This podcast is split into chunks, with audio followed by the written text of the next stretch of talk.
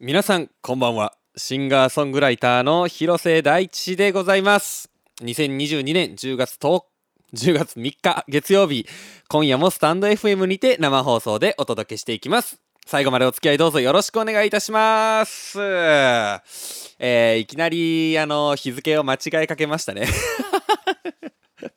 まあなんか、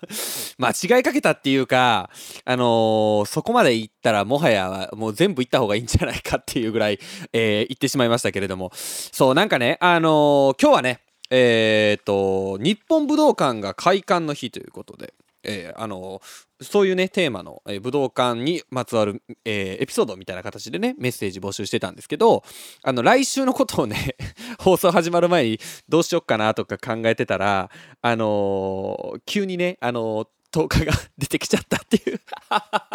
えー、大変失礼いたしました。えー、ということで、えー、今週もやっていきます。えーですね、昨日、10月2日はね、あの、僕にとってはめちゃくちゃ暑い一日でして、うん、あの早いものが好きというあの少年のようなあの僕なんですけれども。まあまあ皆さんご存知の通り、えー、昨日はねあの F1 シンガポールグランプリがありまして、えそしてそして、えー、こちらですよ。凱旋門賞。日本日本のね競走馬4頭が、えー、フランスのね、えー、競馬の祭典とも言われてる凱旋門賞にチャレンジしたという。偉大な一日でございました。うん、あの、僕ね、あのね、早いブーブーと、早いお馬さんが好きなんです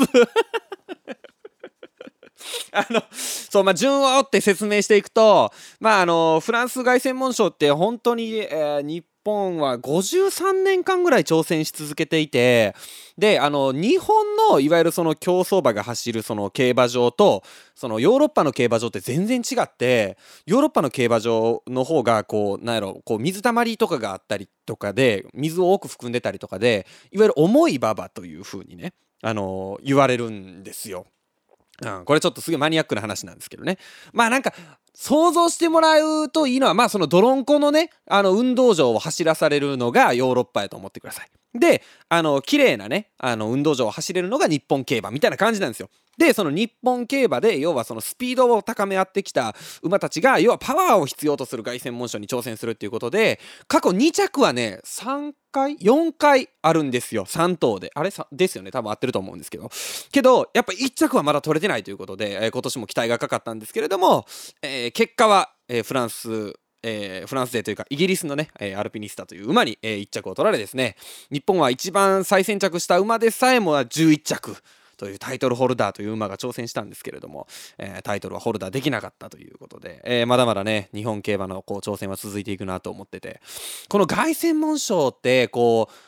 崇められてるんですよねもはや。なんかもうそのそれがすごいというか本当言ってるようにそのグランドコンディションが全然違うんで強いかった勝てるというわけでもないんですよね。要はその総合力ということで。もうでもねほんとねあのー、まあ、興味ない方にもね話題になってたぐらい凱旋門賞はあの話題になってました。で僕ねフランスその凱旋門賞が行われるロンシャン競馬場に一度あのポップミュージックとか撮った時に行ったことがあってあの、日本馬の奇跡っていう馬が、あの、行ってた、たまたまね、行ってた時に見に行ったんですけど、うん、なんか、金ピカでね、その、なんていうの、競馬場が、すごいかっこいいんですよ。で、海外競馬って、あのー、なんやろな、どちらかっていうと、こう、スーツ着てる人とかがいたりして、パーティー会場で馬が走ってるみたいな感じでね、なんかいわゆる日本の競馬みたいに、全員がこう、競馬の走ってる馬を見てるっていうわけじゃないんですよ。でそんな中でこうみんなパーティーしてこうななんあれなんて言ったまあ日本にはあんまないですよねそういうの。こう社交場になっててまあその会話のネタとして馬が走ってるみたいなね感じなんですけど。やっぱでもね、そんなフランスでもいました、あの、カイジみたいなやつは。デニムに T シャツですっげえ頭抱えながら新聞見て、レース終わってうなだれてるやつはね、やっぱりフランスにもいて。これはバンコク共通やなと思ったね、えー、記憶がある、そんな、えー、フランス競馬で。ちょっとね、海外競馬の話はね、僕ね、いろいろこうしたいと思ってるんですよ。またちょっとタイミング見てしますね。結構ね、あの、面白いエピソードもたくさんあるので、ちょっとまた木を見て話せればなと思います。えー、ほんでですよ。まあ、シンガポールグランプリがね、昨日あったことは、まあ、正直、あの、どっちでもいいんですよ。あの、セルジオ・ペレスっていうね、あの、レッドブルのドライバーが、あの、優勝したんですけれども、まあ、正直、そこはね、あの、どっちでもいいかなと思ってるんですけど、今週末ですよ今週末はなんと、鈴鹿グランプリでございますいや、鈴鹿が3年ぶりですか？に復活ということで、えー、三重県ですね。鈴鹿サーキットで、えー、F1 が帰ってきました。で、えー、ね、日本ドライバーの、あの、角田祐希っていうね、ドライバーもいますので、えー、すごく楽しみですね。今週、だからバタタスマンデーがね、土曜の晩とかやったら僕は1時間ぶち抜きで競馬と、えー、あの、サキットの話してます、きっと。月曜なんでね、ちょっとね、こうね、終わって結果の振り返りみたいになっちゃうんで、なんかそれは、こう、結果振り返り番組に任せようかなと、思ってるんですけど、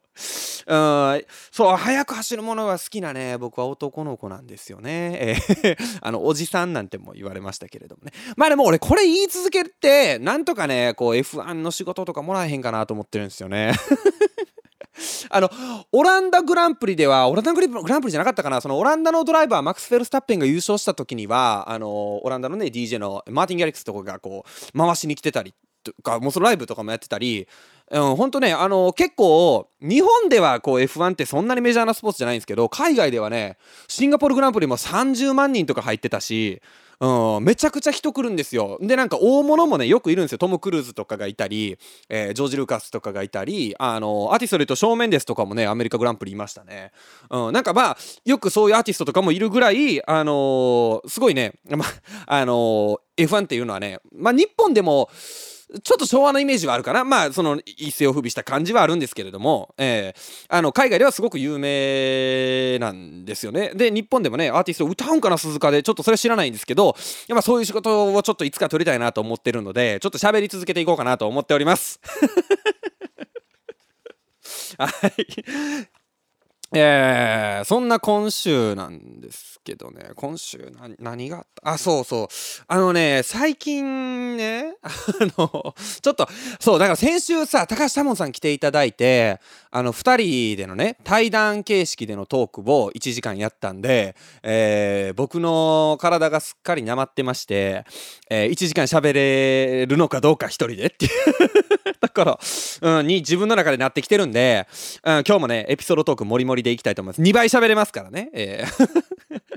あのー、最近ね、あの、携帯ゲームの、あの、Apex っていうやつを、まあ皆さんもご存知かもしれないですあ、携帯ゲームじゃないか、もともと PC ゲームですかね。なんか、要はあの、銃で人を撃つという、まあよくあるゲームなんですけれども、あの友達にこうおすすめされてですね、まあちょこちょことこうやってるんですよ、友達と一緒に。まあなんかいいですね、最近のゲームはなんかこう、それこそステイホームじゃないですけど、こう友達と喋りながら、あの、やれるわけですよ、オンラインでね。で、その、まあもちろんゲームの話なんかもしたりするんですけど、うん、まあその何気ない話とか、まあ友達と電話してるような感覚に近いかもしれないですね、僕としては。うん。まあそのネタとして、あの、ゲームがあるっていう、まあほんま、ロンシャン競馬場みたいなもんですよ、僕にとって、エペックスって。うん、社交場のそのついでにあるっていうね、うん、感じなんですけどそこでね、まあ、僕友達と、まあ、こんな感じで喋りながらこうゲームやってるんですよ。でまああの3人でこう舞台を組んであのそこでこう戦っていくんですよ。20チームぐらいいてこう戦っていくんですけどあのまあ僕なんかはめちゃくちゃ下手なんですよ。あのゲームがね昔から僕下手でスマブラとか子供の時からめっちゃ下手やったんですよ。で、まあ僕はそんな感じでゲームベタなんですけど、こう、いかんせん、もうこのね、ラジオで鍛えられたトークを、エイペックスで披露してるんですよ。あそう今あの言っていただいてるみたいにねあのゲームが出会いのきっかけみたいなのもね最近はあるみたいなんですけどまあほんとそういうことであのー、3人チームでまあ僕は友達と2人であのー、オールナイトエイペックスしてるんですけど、うん。まあ、結構夜中にやってますからしかも、うん、ずっと喋りながらやっててあのもう一人の人はまああんまり喋らへんまあ入らないっていうのもできるんですよその会話にね。喋らへん感じでいつもこう進んでいくんですよ。けどまあ僕めっちゃゲーム下手なんですけど多分話であのゲーム内のフレンドがどんどん増えていってて。ほんでなんかこうまあそんな APEX っていうのをやってましてですね。で その APEX をやってたらそのえー、まあそのたまに会話に入ってきてくれる人とこう3人チームを組むこともあるんですよ。うん、ほんでまあそこでねまあこんな話とかをしながらこうまあ仲良くなってみたいな感じでね。でゲームやる人にはさやっぱその俺はその素人やから分からへんけどこうゲーム業界でのこう専門用語みたいなのがあるわけですよ。なんかこうありましたよね。昔僕メイプルストーリーとか子供の時やってたんですけどあの「オツです」みたいなあのなんていうの乙女の「音」書いてさオツですみたいな、ああの書いたりするのがなんかメイプルストーリーの時あったなと思うんですけどそういうまあネット用語みたいなのがこうたくさんあってで APEX でその僕言われたのが僕がこうやってあの一生懸命バンバン打っててでそしたらその3人部隊のもう一人の人がこうバンって打ってまた倒しはったんですよ。であありがとうございますみたいな話をしててほんであのキルパクすいませんって言われて。うん。あキルパクってって言うんやみたいなその要はキルキル数をねこう稼いでいくんですよゲームの中でその倒した数をね。でまあ僕はなんかそれが大事というよりはその楽しくまあやりたいっていうところなんでまあどうでもいいんですけどキルパクすいませんみたいなことをねあのそのもう一人の方に言われましてあそういう文化があるんやみたいなことをね思っててまあゲームっていろんな人がいるなみたいなことをね思ってたんですよ。うん、ほんでまあ話変わって今週ですよ。僕あの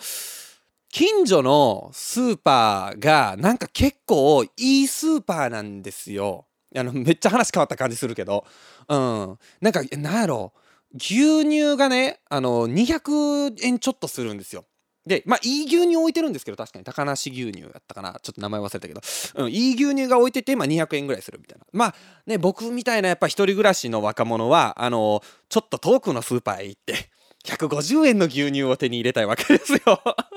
で、ほんで、まあそんなね、貧乏生活ですから、えー、まあ言ってもそんな遠くないんですけど、自転車で15分ぐらい行ったところに、まあその、えー、ちょっと安めのスーパーマーケットがありまして、まあそこで僕いつも買い物するんですよ。で、まあ、その、いつも通り、えー、結構牛乳とかね、あの、冷凍食品とか、そういうこう、買いだめする系のものはそこへ行って、こう、買うと。うん、1週間に1回ぐらいはその節約スーパーにあの行ってるんですね。うん、ほんでその帰り道あのまあ荷物もあのまあまあカゴに積んでねあのママチャリをこうこいで帰ってたんですよ。そしたらその近所のこう交差点でまあなんかちょっとこう国道沿いの大きい交差点なんですけどあのおばちゃんが自転車こいでたのかな？でその自転車こいでて、えーと、後ろの荷物かごからポテトチップスがね落ちたんですよ。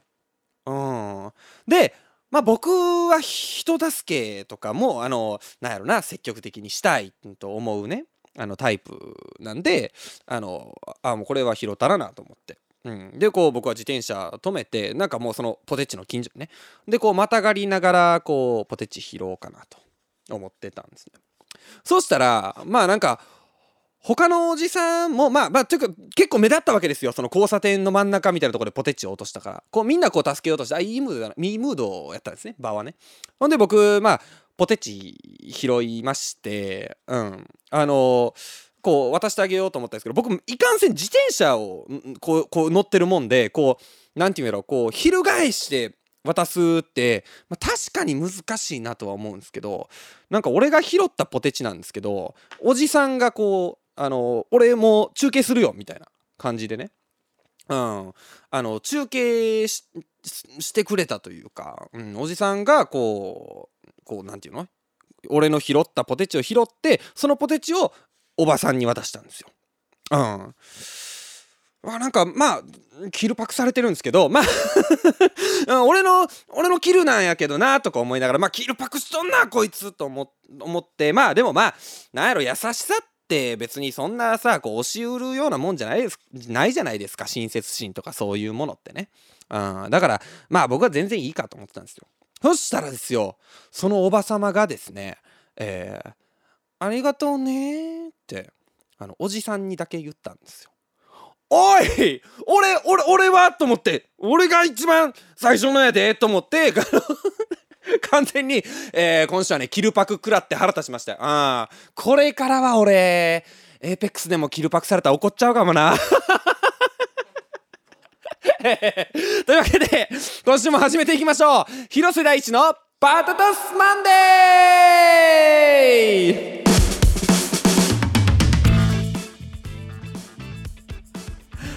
改めまして、えーこんばんは。キルパクされた広瀬大地でございます、えー キルパクマンデー、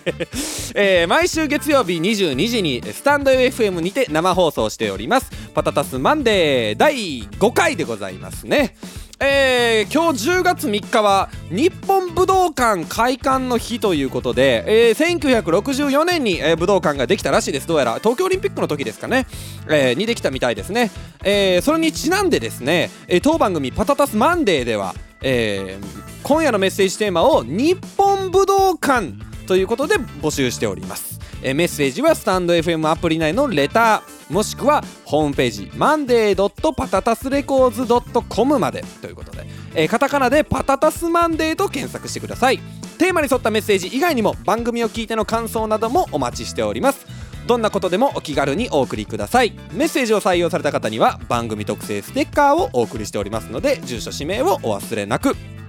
ということでですね、えー今週は日本武道館に、えーまつわる、あのー話なんですけどちょっと別でいただいてる、あのメールいきましょうかね。えー えーめえーパタタスネームなしですねこれあのいただいております。えー広瀬さんは足の速いお馬さんが好きということですが LINE やメールの返信が早い人は好きですか？ということでですねこれはですね私好きでございます。ああ早い人が好きですね完全に。なんかさ LINE とかさすげえ貯めてる人いるじゃないですか。あのー、なんていうの？別になな俺もさすがにその仕事とかもあるからさそんななんやろあの10分以内に返せよとかそんなことは一切思わないですよ、うん、なんですけど、うん、まあなんか基本的にさ1日のうちには俺は返したいのね俺自身は。うん、やしその俺自身が返したいのもあるしうんなんか逆に気持ち悪くないんですかねあんな貯めてるのって。なんかさもう LINE 開いたらもう下の方にもう丸1丸1みたいなのがもうずっとついてる人いるじゃないですか。あれちょっと俺には信じられへんな、うんまあでもあれできる人もね世の中にはいるということで、うん、まあ僕はあんまそういうのは好きじゃないですかね。うん、なんか気持ち悪いんですよね。LINE がこう滞ってる状況なんかそれって頭の中でタスク一つ食うじゃないですかなんか自分の脳ができるその範囲って決まってると思ってるんですけどまあ重能力があるとしたらなんかそれになんか0.2ぐらいは食われるじゃないですか。こうあの返事まだやなみたいなのって。だからね俺はねだから自分が貯めてる時もまあもちろんあるんですよ。あの後ででいっかみたいな思う時ってまあないわけじゃないんですけどそれやるとすげえ他の生産能率下がりますね。でも多分その僕の友人の中の一人にあのなんやろ1年ぐらいこう未読無視をかましてくれる人がいるんですけど、うん。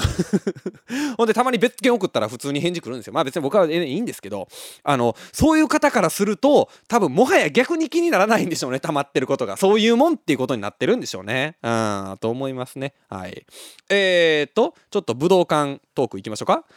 えー、っとパタタスネーム深夜さんからいただきました。えー、ありがとうございます武道館それは昭和民にしてみればライブ会場の真骨頂これはまああの平成民の私にとってもそうですよね初めて行ったライブは、えー伝説のガールズロックバンドプリンセスプリンセスの新年ライブいやー時代っすね。プリプリを生で見たのと同じくらいにえ自分今武道館にいると感無量だったのを覚えています。それ以外だとホイットニー・ヒューストンやマライア・キャリーなどの海外アーティストあと1月2日になると開催される清水みっちゃんのモノマネライブにもここ何年か行っています。えー一番最近だと3月に開催されたミス王者のデビュー。10周年ライブ。ずっと目指してきた場所だったステージで涙するその姿を2列目ど真ん中で拝めてやはり感無量でした。大地氏待ってますね。てかとりあえず普通に一度ライブにお邪魔したいですが。ということで。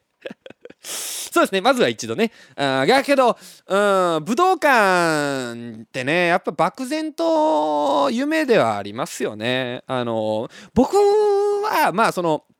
アリーナとかもあアリーナというかそのドームとかねもう大きいところも夢なんですけど、うん、やっぱなんとなくね武道館って、まあ、イメージはありますよね。うん、まあ僕こういう性格なんでこうすげえ明確な夢っていうわけじゃないんですけどぼんやりとはねあの浮かんでますね、うん、それにしてもホイットニー・ヒューストンやらマライア・キャリーやらすげえいいですね。うん、なんか僕もねエリック・クラプトンを、まあ、ガイタレ関連で言うとあの武道館であの見たことがあってそうあのこのミス王者2列目ど真ん中もすごいと思うんですけどあの俺エリック・クラプトン見た時まあ前から10列目ぐらいやったんかな。あのかなり近い位置であの見れてすごい良かったんですけどなんかクラプトンってすごくてあのもうほんまジャージ入って出てくるんですよねステージに。もうただのおっさんですよ言うたら。なんかそれであれをやっちゃうんだからすごいなと思いますね。うん。えー、そのクラプトン見に行った時ねあの九段下のなんかなんとかかんとかみたいなホテルなのかな？なんかちょっといい感じのホテルに車を止めて見に行ったんですよね確か。ほんでそこのエレベーターでこう駐車場からこう移動してまあその行くわけやったんですよ。そしたらなんかあの、エレベーターで一緒やった人がまあハットかぶってこうジャケット着てこういかにももうクラフトン行くんやろなみたいなおっさんやったからまあちょっと絡んでみようと思って。絡んでみ絡まれたんやったかな？まあクラフトン行くの？みたいな。ほんでまあ多分金持ってそうな人なんですよ。そういう多分ホテルとか泊まってたんちゃうんすかね？そこの。うん。ほんでなんかエレベーターの中ですげえ自慢されて俺はクラプトンのバックヤードに行ったことがあるんだみたいな。あなんかなんならなんか誰かの知り合いやねん俺みたいなことを言ってるおじさんやって。うっさんくせえなーと思っって、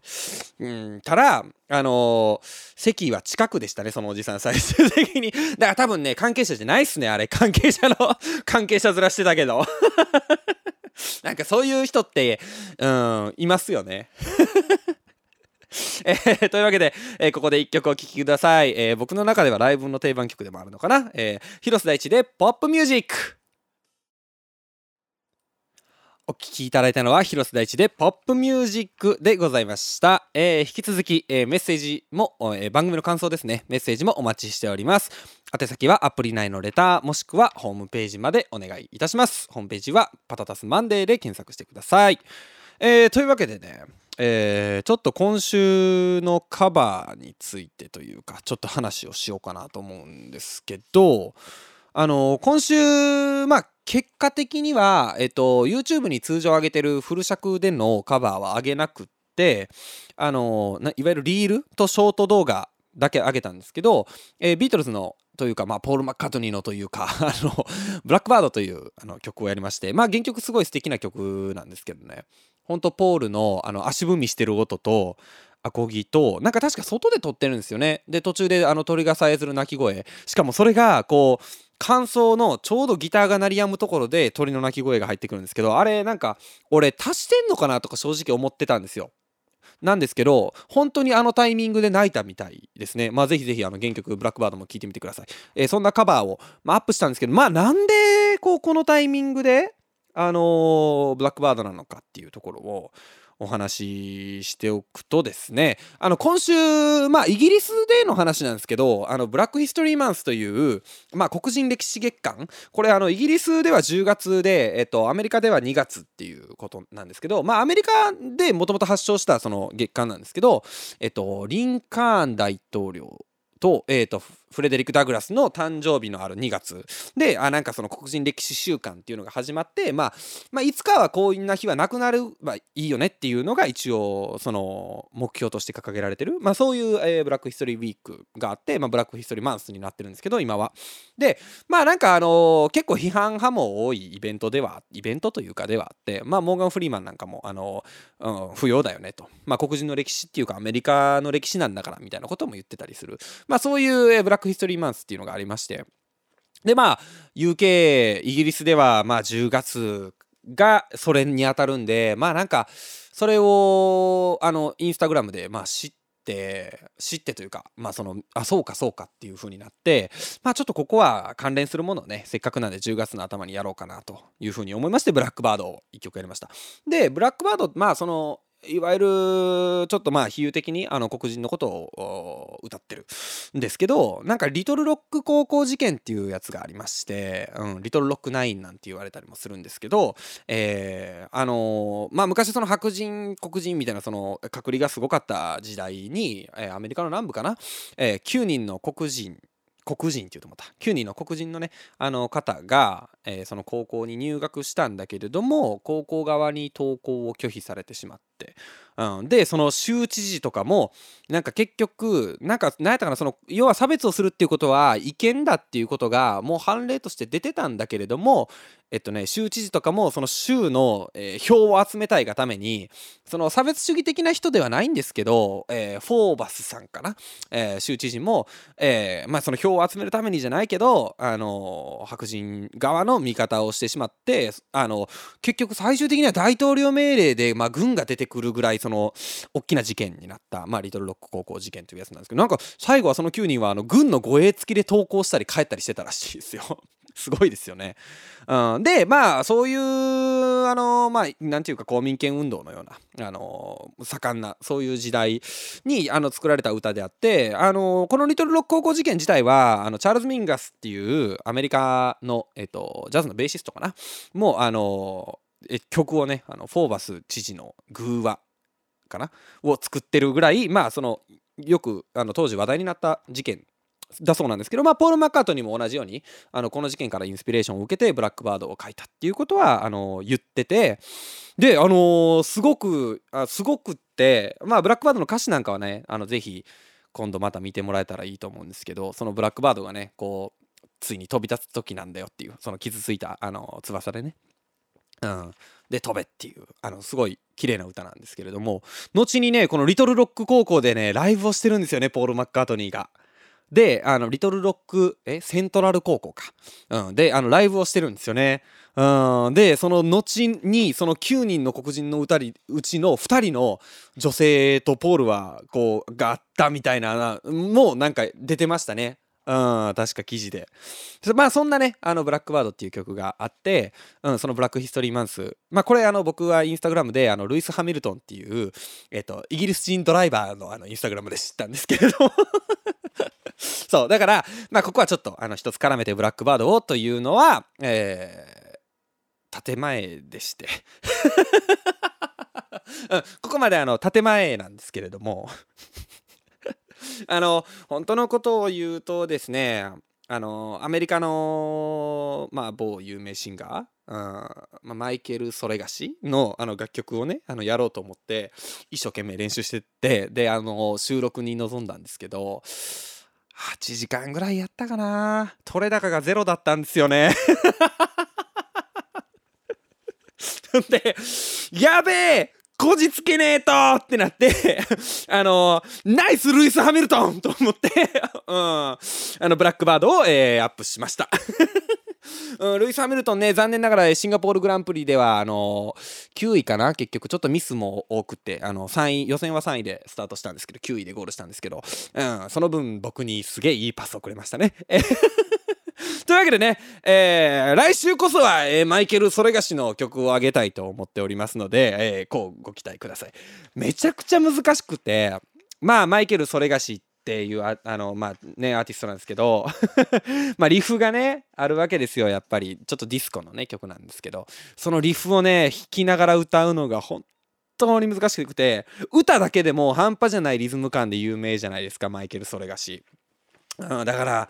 本当に難しいんですよね。まあまあまあそんなことをねこうダラダラと言っててもねしょうがないので来週は頑張ってアップしたいと思いますので来週もご期待ください。えー、ほんであれですねえっ、ー、とブラックバードぜひぜひ YouTube のショートだったり Instagram のリールにアップしておりますのでぜひぜひチェックしてみてください。インスタグラムのね、リールもようやく半年ぐらいかな、確か5月か4月ぐらいに始めて、えー、半年ぐらいやってきて、まあ、ようやくこう実を結び始めてるので、えー、まだまだ伸ばしていきたいところですね。はい。そうだからそういうああいうリールとか熱心に歌ってる俺を聞いたまあ見た後のパタマンは衝撃強いでしょうねそうそうなんかインスタライブをねあの毎週やってるんですけどそこで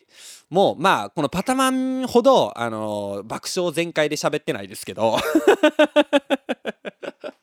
うん、まあなんか、おこんな喋るんやっていうあのコメントが続出してました。うん、まあね、そのギャップに惹かれてくれたら僕はいいなと思ってますけどね。うん、よう喋るんですよ。うん、で、まあ今日のブラックバードの背景とかを喋りを入れたのは、決してそこに忖度したからではございません。えーうん、その音楽好きが入ってきたから音楽好きに忖度してちょっと話しとこうかみたいなことではないでございます。えー、まあこういう話もね混ぜていきながらやっていこうかなと思っております、えー、生放送でお送りしております。広瀬大地のパタタスマンデー。引き続き最後までお付き合いよろしくお願いいたします。というわけでこちらのコーナーに参りたいと思います。本日のコーナーはお悩み相談室。聞いてよパタタス先生。悩めるパタタス星人たちのお悩みを解決していくコーナー。どんなお悩みでも解決してみせます。匿名でのメッセージも大歓迎というこちらのコーナーにメールをいただいております。えー、パタタスネームマーチャルさんからいただきました。ありがとうございます。生まれて25年。私は数々の苦手を克服してきました。例えば犬。触るのも近づくのもダメだったのに24歳の時に知り合いのワンちゃんを初めて散歩させたことがきっかけで犬苦手を克服しました。ただ一つ他にも苦手なものがあります。それは飛行機です。離陸する時に上に上がるあの感覚とふわっと体が浮くあの感覚がもう本当にダメでいつも半泣きで飛行機に乗っています。というかなるべく飛行機を使わずに移動しています。ただ地元は離島なのでそろそろ飛行機を克服したいところなのですが乗り物が怖いとかそういう経験はございますか？もしあったらどうやって克服しましたか？ということでいただきました。そうか。乗り物か。乗り物に対する苦手ってないかも。まあ飛行機を子供の時なんかは怖いと思ってたような記憶もうっすらありますけどこれ上がるこれさ飛行機が怖い人ってさどういう感覚がダメなんかな？あの上に上がるということがいわゆる高所恐怖症としての恐怖なのかえっと事故をする可能性、まあ、落ちることを想像してしまうという怖さなのかどういうもんなんですかね？僕はあの個人的にはもうね飛行機はいつももうギリギリに行ってあのえ大阪行きの方って呼ばれるぐらいの時間に行ってあの滑り込んでシートベルトをつけたらあの発車ぐらいの感じでいつも行くんで なんかあんまりこう,、うん、こう慎重にはなってないんですよね飛行機に対して。うん、なんですけどえー、っとねやっぱ人間恐怖を感じるとマジで足って震えるんやなと思ったことがあの過去に一度ありましてえっ、ー、とあれマカオに行った時のことなんですけどえっとマカオタワーというあの何て言うの名所がありまして222メートルからのバンジージャンプがあるんですね。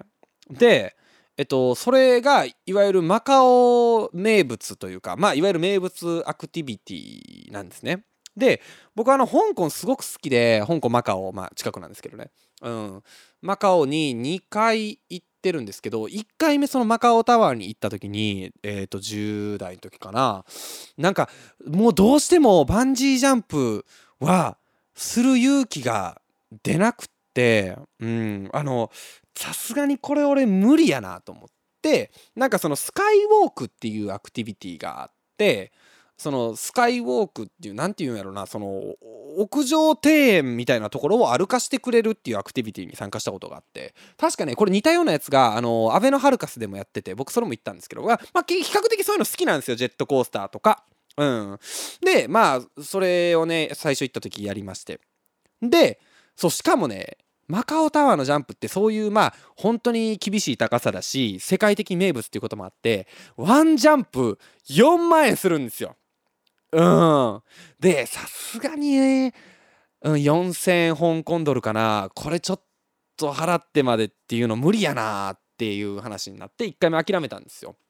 うん、ほんで22歳ぐらいの時に、えっと、マカオにもう一度行く機会がありましてそれはあの香港国際競馬場で行われる、まあ、香港国際競争っていうのにあの見に行くために僕行ったんですけど、うん、そのついでにマカオにも行ってでマカオで、あのー、カジノがマカオって有名なんですよ。いわゆる、まあ、韓国とかもアジアで言うとありますけど本当マカオって、えっと、世界的に見ても、まあ、有名なそのカジノの街なんですよ。ほんで、まあ、ほんほんとすごいんですよ。マジでそのラスベガスみたいなああいうでっかいホテルとかであのー、なんやろ中で迷子なんやろな例えて言うならイオンモールぐらいのでかさなんですよカジノが。わかります？この凄さ。イオンモールのあのイオンの部分じゃないですよ。イオンモールぐらいあるんですよ。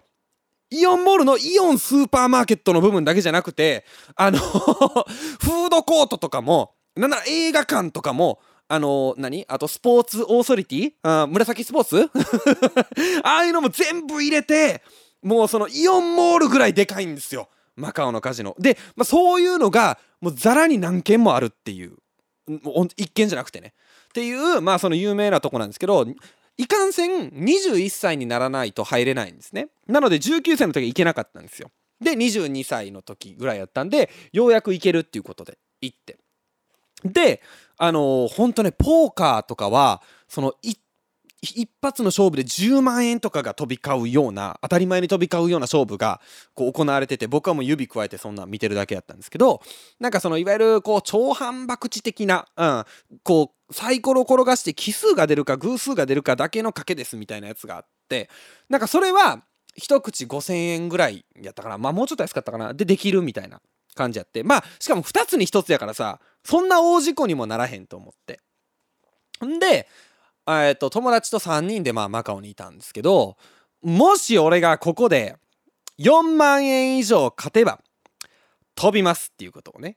あのー、言ってたんですよ。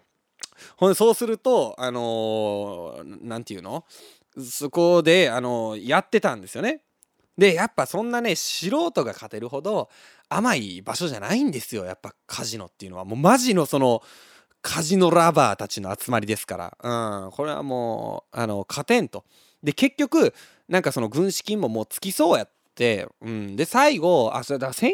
1000円単位とかやったんかな。で1万円で勝負しようみたいな話をしてて。でも最後俺も1000円しかないってなってもう1000円からもうその2分の1にかけ続けようと思って。するとその2乗でさ1000円もうちょっと上だからまあいいわ。2000円4000円。でえっと、8000円1万6000円3万2000円6万4000円でまあ56連勝すればそのちまちまいかんでもいけるということでやったら見事6連勝ぐらいしましてたまたま。ほんでもうだから最後その3万2,000円かけてる時なんかはその3万2,000円をかけてることにもそのもう手が震えてるしそのなんやろな負けたら3万2,000円失うのも嫌やし勝ったら飛ばなあかんっていうのもすげえ嫌ですげえ震えながらその賭けをして勝ちまして。ほんでそのもうとだ俺も飛ぶと。いうことであの、友達からはもう「いや言ったなお前言ったな」みたいな。うん、でもそのやらなあかんもう立場になってしまった。僕はもうそっからもうタクシー移動ですよ。そっからもうバスとかちゃいますよ。へいタクシーで。あタクシーでマカオタワーに行ってくれと。俺は飛ぶんだ今からと。いうことで言ってもうその時からもう結構心臓バクバクなんですよ、うん、ほんで、えー、俺飛びますとマカオタワーの麓で言ってで僕はもうバンジージャンプしますのでということで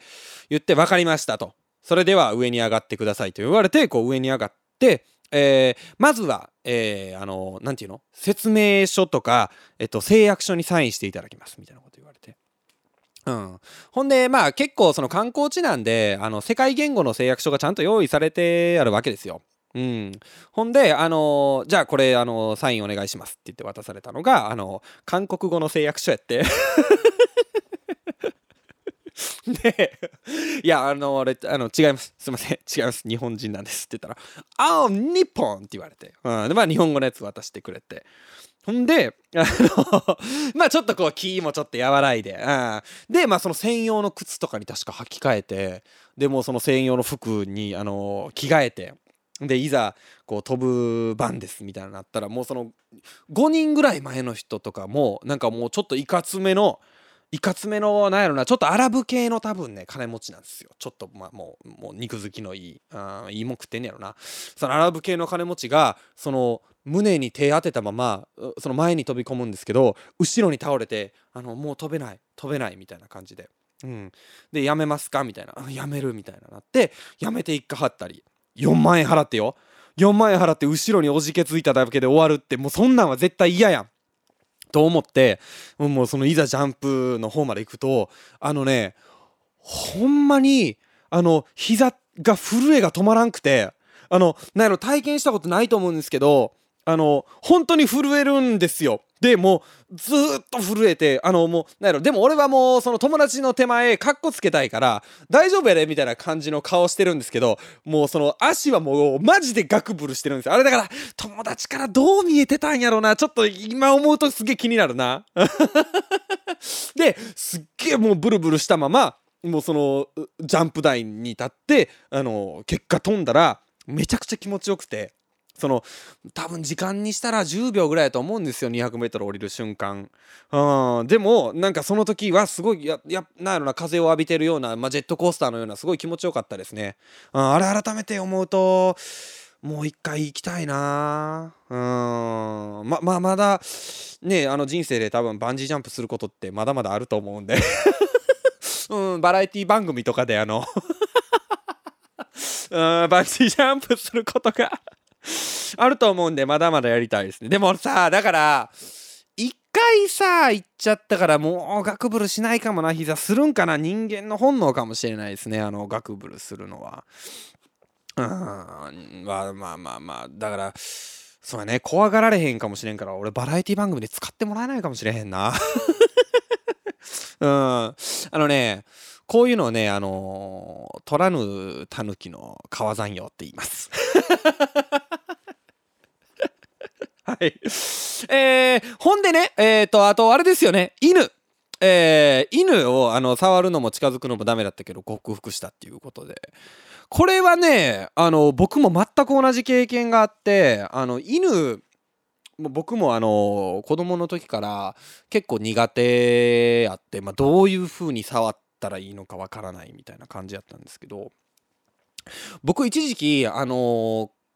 まあ、とある会社の会長の運転手をするというアルバイトをやっておりまして、うん、まあこれあのリスナーの方知ってる方もいるかもしれないんですけどやってまして、うん、でそのアルバイト面接に最初行った時になんか4次面接まであったんですけどで俺はそのアルバイトまあ騙されて結局まあとある薬局店だったんですけどまあその店舗でねレジ打ちでもさせられるんやろうなと思いながらまあでもそれでも時給良かったんで時給2000円とかやったかな。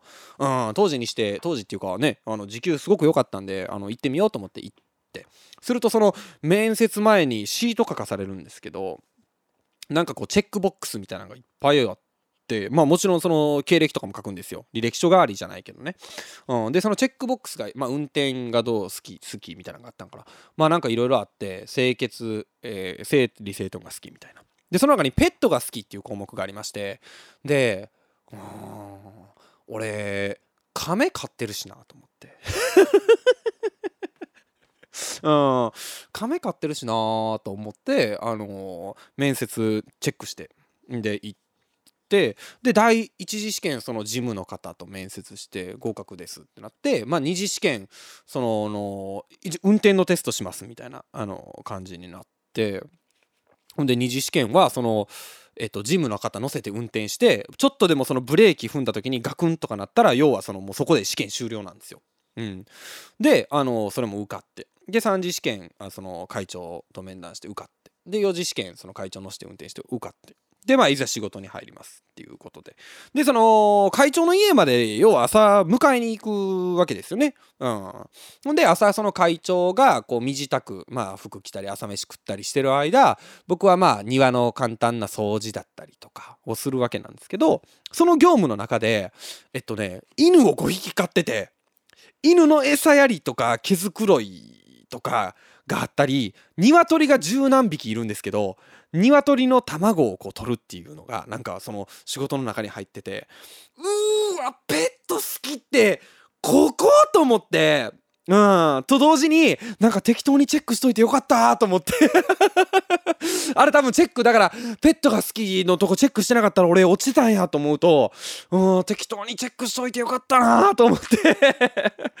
うん。で、その、まあ、だから犬の5匹に、最初すげえ怖かったんですけど餌やりとかもうなんかもう怯え怯えしながらこうもう遠くでもうパンとかやってたんですけどまあなんかだんだんね5匹も毎朝世話して毎朝っていうかまあ週3ぐらいでしたけど朝世話してるとあの、だんだん懐かれてきてあのー、しまいにはもうお腹撫でるぐらいになりましたね。えー、でそのバイトすげえいいところがまあいくつかあって、うん、あのー、まあ一つはやっぱりあの結構暇な時間があるんでその間に曲作りをねしたりもできるしあの本当まあその会長に連れられていろんなところに運転で行くので、うん、あのたくさんいろんな経験をさせてもらえるまあそういうアルバイトだったんですね、うん、なのであのまあそういう経験という意味でもすごくいいアルバイトだなとあの思っておりまして。あともう一ついいのがねあの一時僕のインスタグラムがあの5匹の犬まみれになっててしかもまあ結構な豪邸じゃないですか。俺すげえ豪邸に住んでるアピールしてたっていう。うん。インスタグラマーとしては大事でしょ？うん、えー、でかい家に住んで犬5匹飼って。毎朝、あなんかそののどかなちょっと山奥だったんですけど、のどかな山奥で犬5匹を、あの、なんていうの？こう転がしながら生活してるやつ？さすがにね、うん、いわゆるベンツとかのせはしなかったですけど。うん、やっぱね、金持ちインスタグラマーのアピールとしては、えー、すごくいい経験をさせてもらった。アルバイトでしたね。うん。まあちょっとバカッター的な話ですけども。まあなんかね、会長とかもね、結構そういう、なんやろ、今ユニークな会長でしたから、うん、そういう僕の、なんでしょうね、まあインスタグラマー活動を応援してくれてたわけじゃないですけど、音楽活動をすごく応援してくれてたので、うん、まあすごくいい職場でした。あの、このアルバイトに関しては、めちゃくちゃいろんなエピソードあります。うん、某、某、あの、フンシーさんじゃないですけど、うん、あの、犬のやつももっとたくさんあります。鶏のやつもあります。うん。あと、うん、ベンツのやつあります。うん。なのでちょっと小出しにしていこうかなパタマンで。と思います。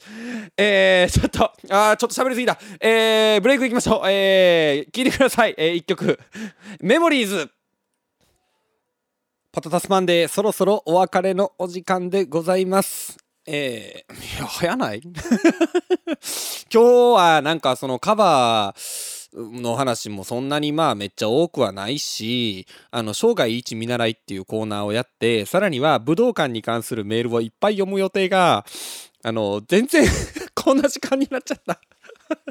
えー、今夜の放送はスタンド FM 内でのアーカイブはもちろん Spotify や Apple のポッドキャストで無料でいつでも聞き直すことができます。今日の放送だけではなく過去のアーカイブもありますのでぜひチェックしてみてください。お知らせです。10月21日金曜日渋谷のセブンスフロアにてワイミー主催のイベントフラワーリングシーズン Vol.3 への出演が決定しております。チケット販売中ですのでぜひお越しください。